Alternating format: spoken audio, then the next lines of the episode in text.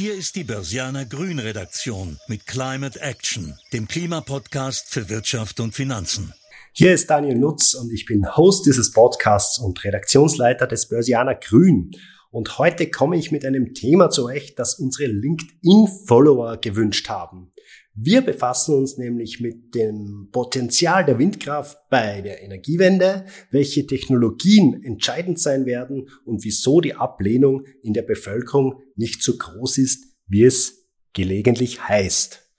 Und um diese Themen zu diskutieren, habe ich mir heute Frank Dumeier, dem CEO der WEB AG, in unser Climate Action Podcast Studio geladen. Vielleicht können Sie erklären, was macht denn Ihre Firma WB Windenergie AG denn genau? Was sind denn Ihre Geschäftsmodelle angesiedelt? Ja, die WEB ist ein internationales Energiewendeunternehmen. Ähm, wir waren das schon, wir machen das schon sehr lange. In 2024 feiert die WEB ihr 30-jähriges Bestehen. Das heißt also vor 30, fast 30 Jahren wurden die ersten Ideen und äh, Konzepte und Arbeiten für das erste Windrad der WEB in Österreich begonnen. Und wenn man in Österreich über die WEB spricht, dann spricht man sicherlich auch über die Windenergie und umgekehrt. Und man kennt uns als Pionier, die mit der Energiewende angefangen haben in Österreich als es das Wort noch gar nicht gab. Man hört jetzt so ein wenig raus, Sie sind äh, kein gebürtiger Österreicher und Sie kommen ja auch nicht aus der Windkraft, sondern aus der Automobilindustrie. Ja, ich, ich übe noch im Dialekt. Ich lebe seit jetzt äh, über zehn Jahren in, in Horn, in Breiteneich, im Waldviertel mit meiner lieben Frau und wir fühlen uns da sehr wohl. Aber gebürtig bin ich aus Deutschland und habe vor der Windindustrie in der Automotive-Industrie gearbeitet habe dort in eigentlich äh, fast allen Kontinenten ähm, Assignments gehabt und war international tätig, bevor irgendwann mich äh, mein Hobby, die Windkraft, äh, zum Beruf geführt hat. Ich hatte irgendwann noch in der Automotive-Zeit mir ein Windrad gekauft, habe das mit allem Herzen äh, und allem Ingenieursverstand betrieben und aus dem Hobby wurde dann in der WEB der Beruf. Und äh, jetzt übe ich seit zehn Jahren am österreichischen Dialekt und jedes, jeden Tag kommt ein bisschen mehr. Sehr gut. Sie betreiben aber auch äh, Windkraftwerke unter anderem in Deutschland, auch in Tschechien, Frankreich, Italien, Kanada, auch in den USA. Ähm, und die WB ist eine nicht börsennotierte AG mit so äh, gut 5000 Aktionären. Ja, das macht uns eigentlich auch so einzigartig als WEB. Es sind mittlerweile 6300 Aktionäre. Und das Tolle an uns ist, wir sind eine breite Bürgerbeteiligung. Es sind ähm, keine Mehrheitsaktionäre, die diese Gesellschaft bestimmen, sondern es sind die Menschen wie du und ich, äh, die sich ein paar Aktien gekauft haben, dort, wo wir einen Windpark errichtet haben, wo wir einen Solarpark errichtet haben, sich an der WEB äh, beteiligt haben und die Menschen haben uns dann auch das Kapital gegeben zum Wachsen. Wir haben nicht nur die Aktie, sondern wir haben auch ähm, Anleihen. Wir legen gerade aktuell eine, eine sehr erfolgreiche Anleihe auf, ähm, eine Unternehmensanleihe, die dann auch zurückgezahlt wird, also wo man dann eigentlich Mitinhaber auf Zeit ist, wie wir das so schön mhm. sagen. Ja, Sie greifen ja schon ein wenig meinen Fragen vor, merke ich hier. Sie haben ja den, den, den, den Terminus auch verwendet, äh, die WEB ist ein, ein Energiewendeunternehmen.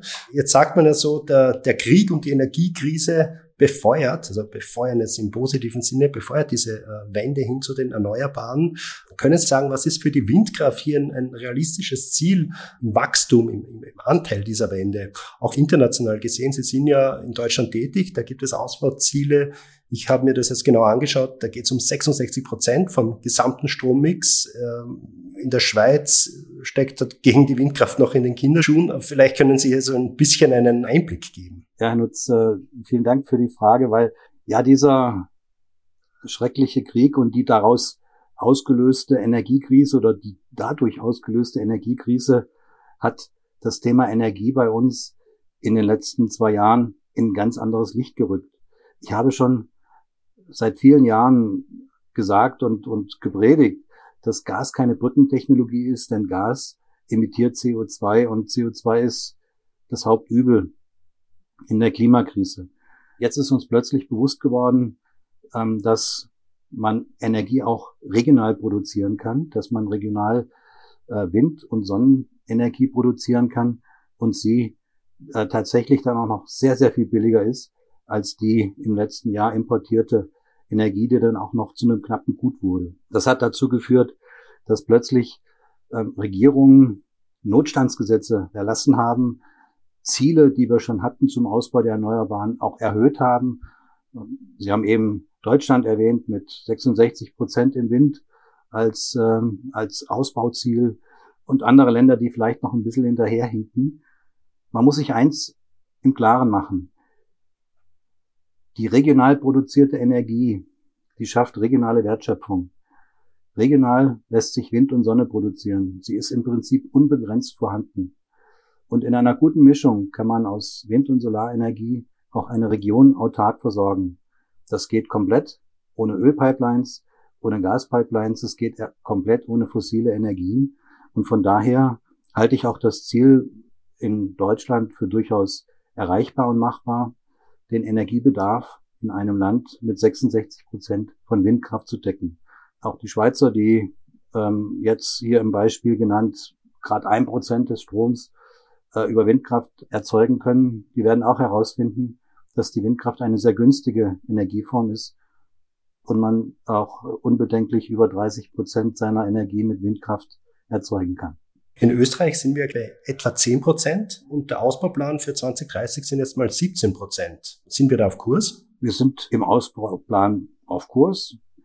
Es gibt sehr viele Projekte, ähm, die dieses äh, Ziel erreichen lassen können. Wir haben gerade durch den Impuls jetzt aus der Energiekrise heraus ähm, sehr viele gesetzliche Veränderungen auch, die die Planungsarbeiten verkürzen ähm, und die es ermöglichen, auch schneller zu errichten, um die Ziele in Österreich zu erreichen. In 2030 ähm, 100 Prozent des Stromes aus erneuerbaren Energien aus dem Land zu produzieren.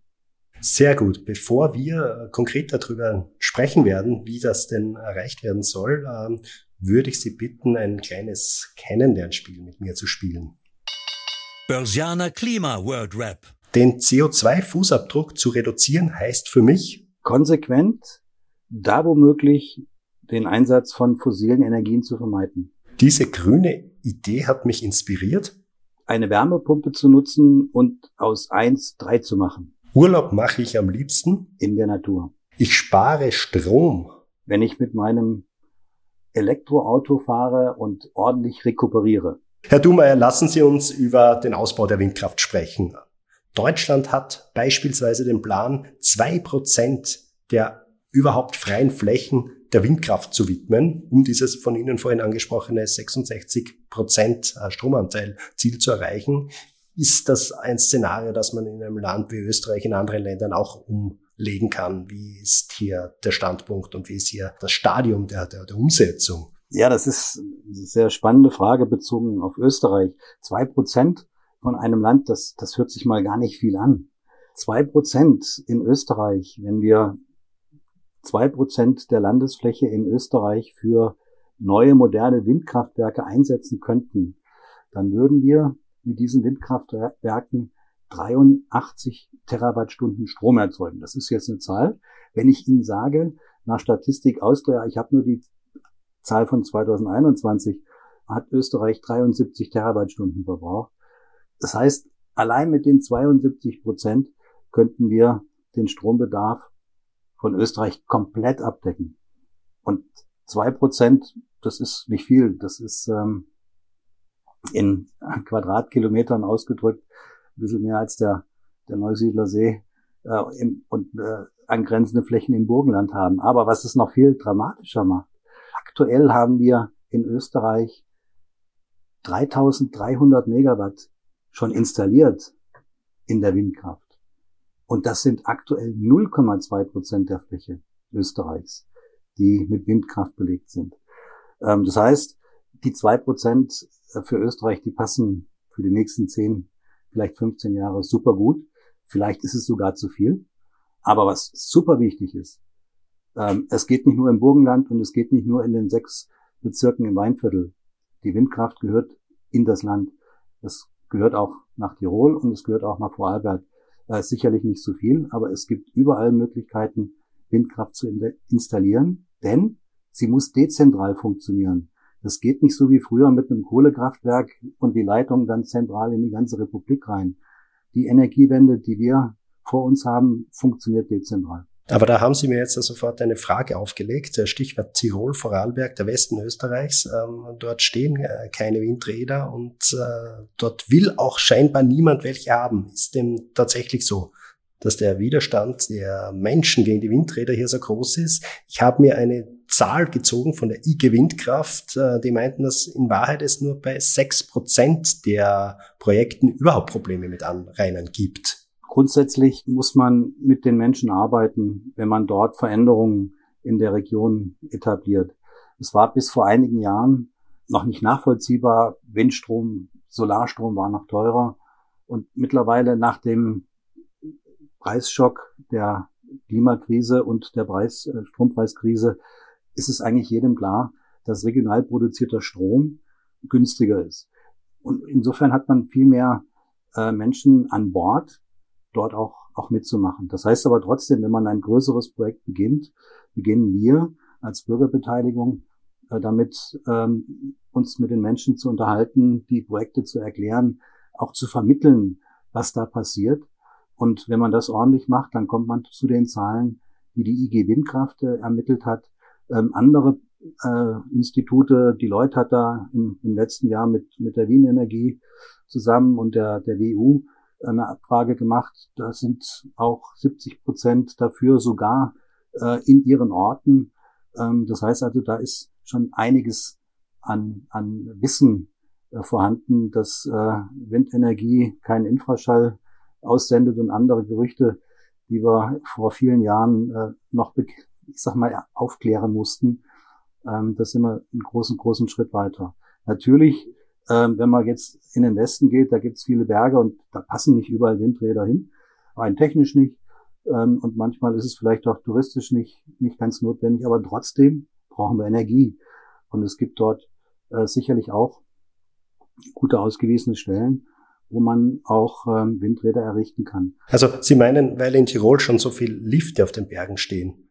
Ist wenig Platz für Windräder, weil ich habe jetzt mir angeschaut, in der, in der Steiermark gibt es ja Windräder auf 1200 bis 1900 Metern Seehöhe. Ja, wir betreiben als äh, Betriebsführer für die österreichischen Bundesforste auf der Bredul einen, einen sehr schönen Windpark. Ähm, aber das sind ziemlich harte Bedingungen, wenn man da auf 2000 Meter im Winter betreibt.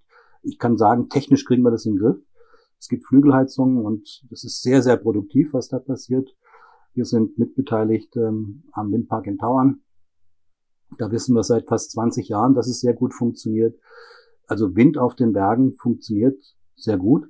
Und wir sind auch mit einigen Windkraftbetreibern in Tirol in, in aktiven Diskussionen, um einfach auch die Skilifte mit erneuerbaren Energien ähm, zu versorgen.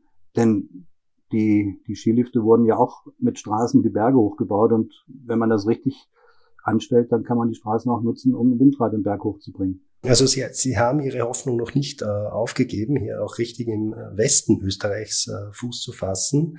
Was Sie vorhin schon angesprochen haben, äh, war das Thema Finanzierung. Ähm, man darf sie an dieser Stelle sagen, ich weiß gar nicht, ob man noch zeichnen kann. Sie haben eine Anleihe, äh, Sie emittieren gerade eine Anleihe, die äh, von den Kunden sehr gut angenommen wird und schon überzeichnet war. Und ich wollte jetzt mit Ihnen einfach über das Thema Finanzierung sprechen. Wie funktioniert denn eine, eine Finanzierung eines, eines neuen Windparks bei Ihnen? Grundsätzlich äh, finanzieren wir neue Projekte als Projektfinanzierung äh, mit Eigenkapital und Fremdkapital. Fremdkapital äh, sind in der Regel Kredite von unseren großen Hausbanken, die uns seit vielen Jahren begleiten. Spannend ist es für uns, dass auch dazugehörige Eigenkapital aufzustellen. Und das kommt von unseren Aktionären. Das sind wir auch sehr stolz, dass wir das mit unserem eigenen Team, mit, mit eigenen Ressourcen aufstellen können. Die Anleihe ist an der Börse notiert. Die Aktie ist in einem Trade Room, in einem Online-Handelsplatz notiert, den wir zur Verfügung stellen als WEB und wo sich Angebot und Nachfrage treffen, Käufer und Verkäufer treffen.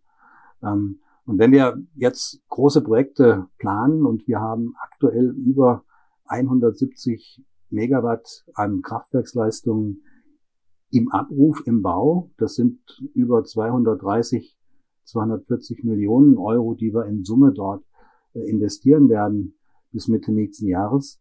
Das machen wir jetzt aktuell sehr, sehr erfolgreich mit der Anleihe, die wir dort aufgestockt haben. Und wenn alles klappt, können wir bis zu 48 Millionen Euro dort äh, emittieren. Aber jetzt wäre natürlich die Frage auf der Hand, was machen Sie dann mit den 48 äh, Millionen? Wir haben, ich sagte es bereits, aktuell, letzter Stand äh, waren 175 Megawatt an Kraftwerksleistung in Bestellung. Ich bin heute in Deutschland, äh, in Hamburg. Wir haben dort gestern einen Vertrag gezeichnet äh, für Windkraftanlagen ähm, und haben die 175 soweit voll gemacht. Äh, die Anlagen werden gerade gebaut, geliefert, die Infrastruktur wird begonnen und die Rechnungen flattern jetzt bei uns rein. Das heißt, da brauchen wir die 48 Millionen Euro, um zusammen dann mit den Bankkrediten das ganze Werkel so aufzustellen, dass wir circa in einem Jahr äh, dann alles im Boden haben. Wir werden einiges in diesem Jahr schaffen und der Rest wird dann im ersten Quartal im nächsten Jahr passieren.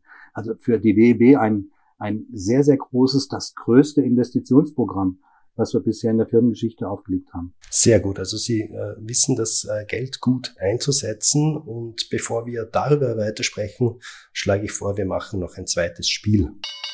Grüner Renner oder Penner? Klimaproteste wie beispielsweise Straßenblockaden.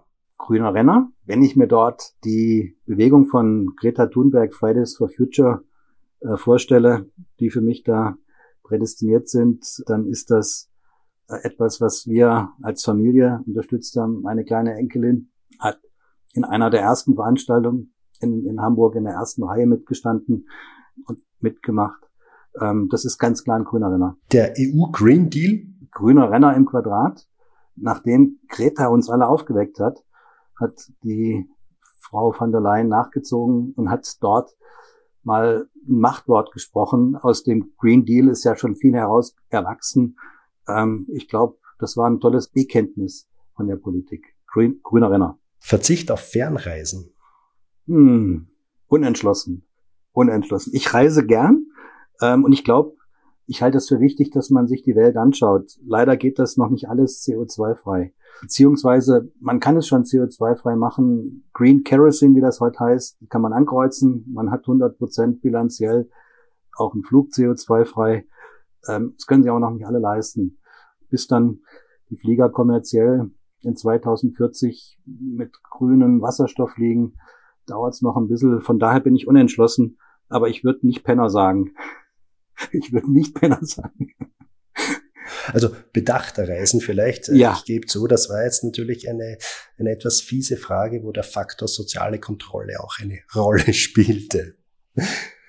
Weiter zum Thema, ähm, was mir aufgefallen ist, wo ich äh, in die Geschäftstätigkeit der WB geblickt hatte, war äh, das Thema PPA. Ähm, sie werden 2023 das erste Windrad in Österreich in Betrieb nehmen, das auf Basis dieses äh, sogenannten PPA-Modells äh, funktioniert. Können Sie mir in aller Kürze erklären, wie diese Partnerschaft aus Stromerzeugern und Unternehmen besteht? Ja, gern. Äh, das Power Purchase Agreement ist ein Vertrag, den wir im letzten Jahr mit einem Kunden abgeschlossen haben, ohne eine Förderung in Anspruch zu nehmen. Das muss nicht unbedingt sein für ein PPA, aber das ist vielleicht auch die Energiewirtschaft der Zukunft, wo es dann mal keine Förderung mehr gibt und man nur noch diese PPAs abschließt, wenn man Strom produziert und verkaufen möchte. Wir haben hier etwas ganz Besonderes gemacht äh, mit diesem grünen Strom, den wir über diesen PPA für 20 Jahre verkaufen, betreibt unser Partner ein Elektrolyseur.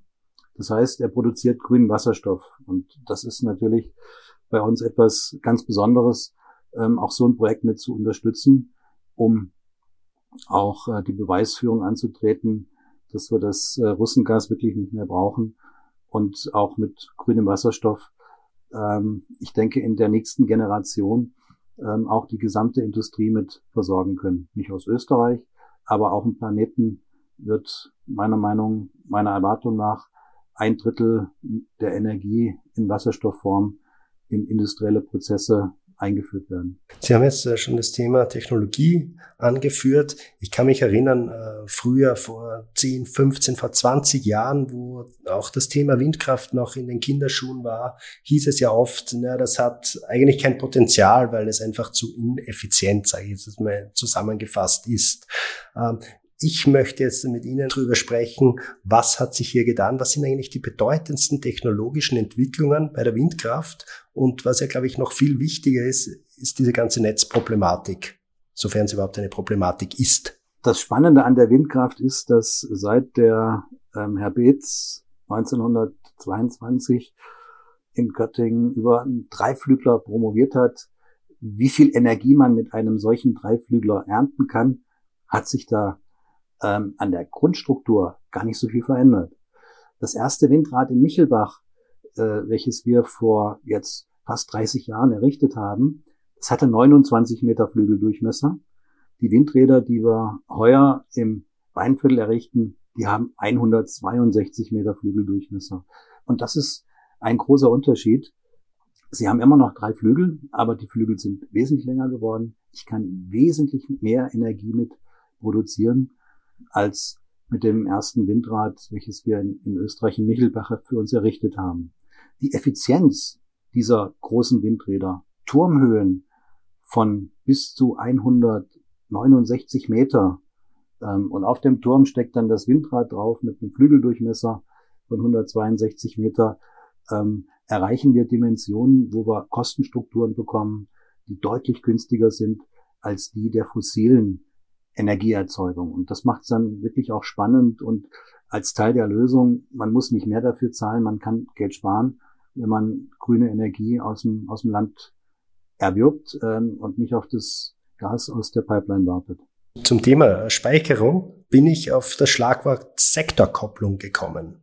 Können Sie mir vielleicht erklären, was äh, unseren Hörern erklären, auch äh, was darunter zu verstehen ist? Ja, gern. Wir streben ja an, Anteil der erneuerbaren Energie von 100 Prozent an in unserem Energiesystem.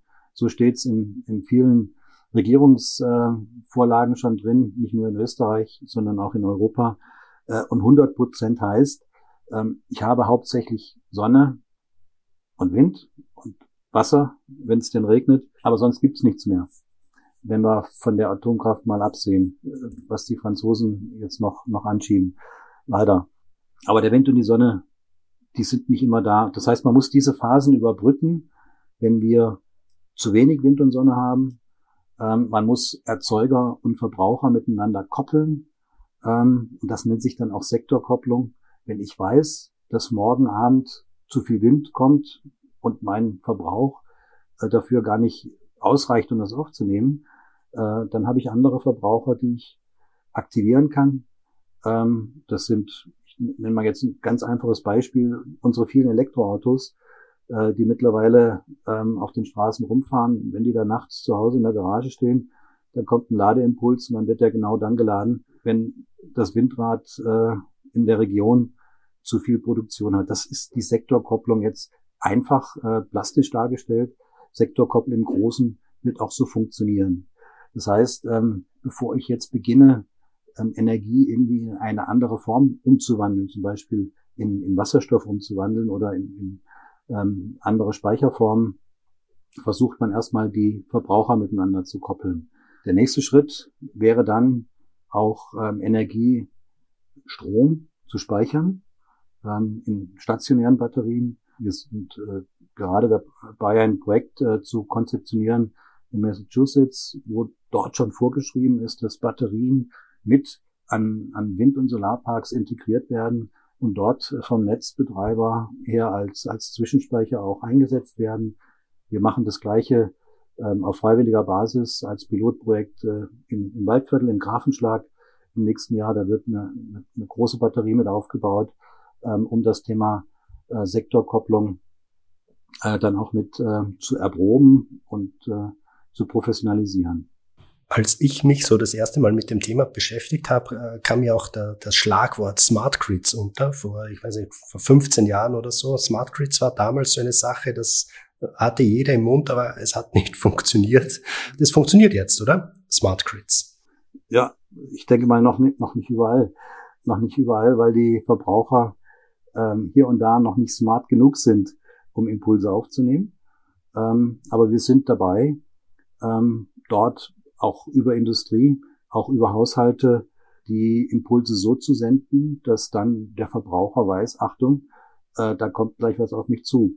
Ich habe in der letzten Woche war ich im, Ruhrgebiet unterwegs, ähm, da gab es einen neuen Stromversorger, äh, der hat das da ganz ohne Smart Meter gemacht, die jetzt in Österreich noch ausgerollt werden teilweise. Ähm, und aus meiner Sicht ist die Technologie für Smart Grids komplett vorhanden.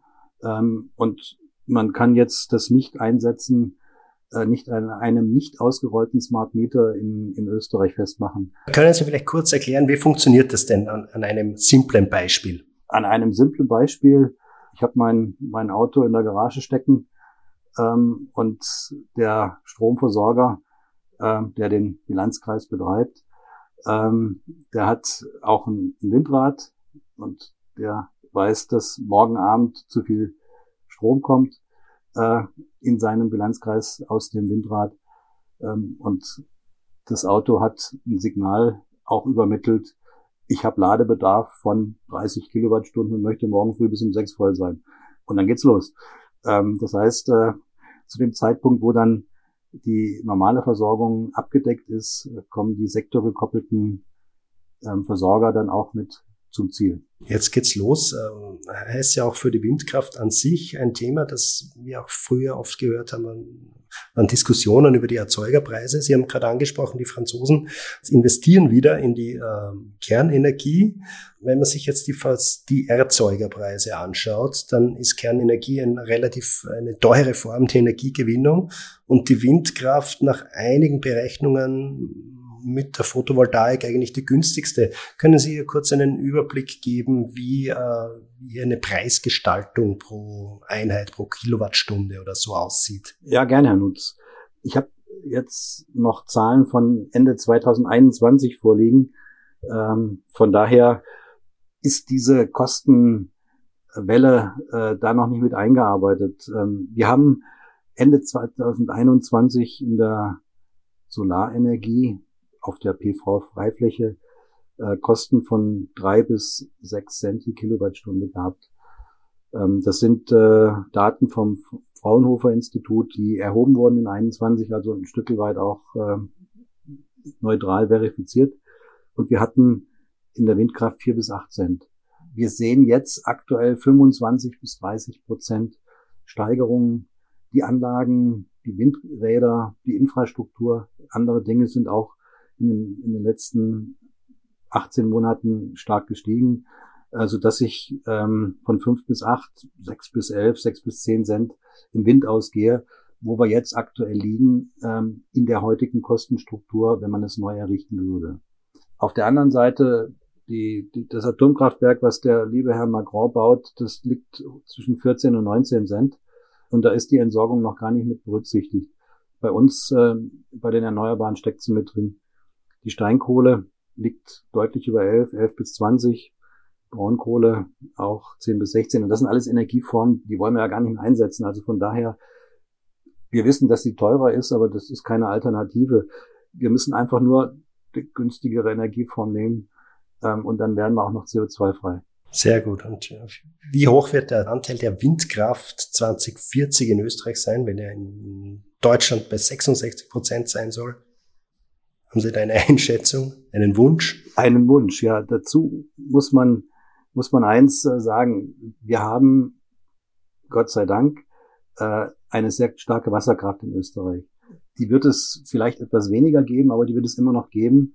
Ähm, und insofern dürfen wir nicht den Fehler machen, Österreich und Deutschland äh, zu vergleichen. Beide werden erneuerbar sein.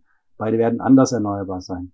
Wenn wir 30 bis 35 Prozent im Winter haben, dann glaube ich, sind wir gut aufgestellt. Falls die Donau schwächeln sollte, würde noch etwas mehr gehen. Ich hatte Ihnen vorher abgeleitet, dass mit zwei Prozent der Landesfläche 83 Terawattstunden erzeugt werden können. Da geht noch einiges mehr. Ähm, aber es muss alles im, im Zusammenspiel der äh, erneuerbaren Wind, Sonne und Wasser dann auch äh, in der Form harmonisch installiert werden. Wenn man das ordentlich macht, dann kommen wir gar nicht unter Druck, weil wir haben mehr Potenzial, als wir eigentlich brauchen. Das ist eine gute Nachricht. Das Fazit. Die grüne Rendite. Das Potenzial der Windkraft bei der Energiewende ist enorm. In Deutschland spricht man hier von rund zwei Drittel äh, des gesamten äh, Stromhaushaltes, der über Windkraft äh, in Zukunft erzeugt werden kann. In Österreich geht es darum, bis zu 30 Prozent aus Windkraft herzustellen in Zukunft. Wer jetzt schon investieren will, kann das auch tun und beispielsweise in äh, Anleihen der WIB investieren und natürlich in andere Green Bonds, die in diesem Bereich aufgelegt werden.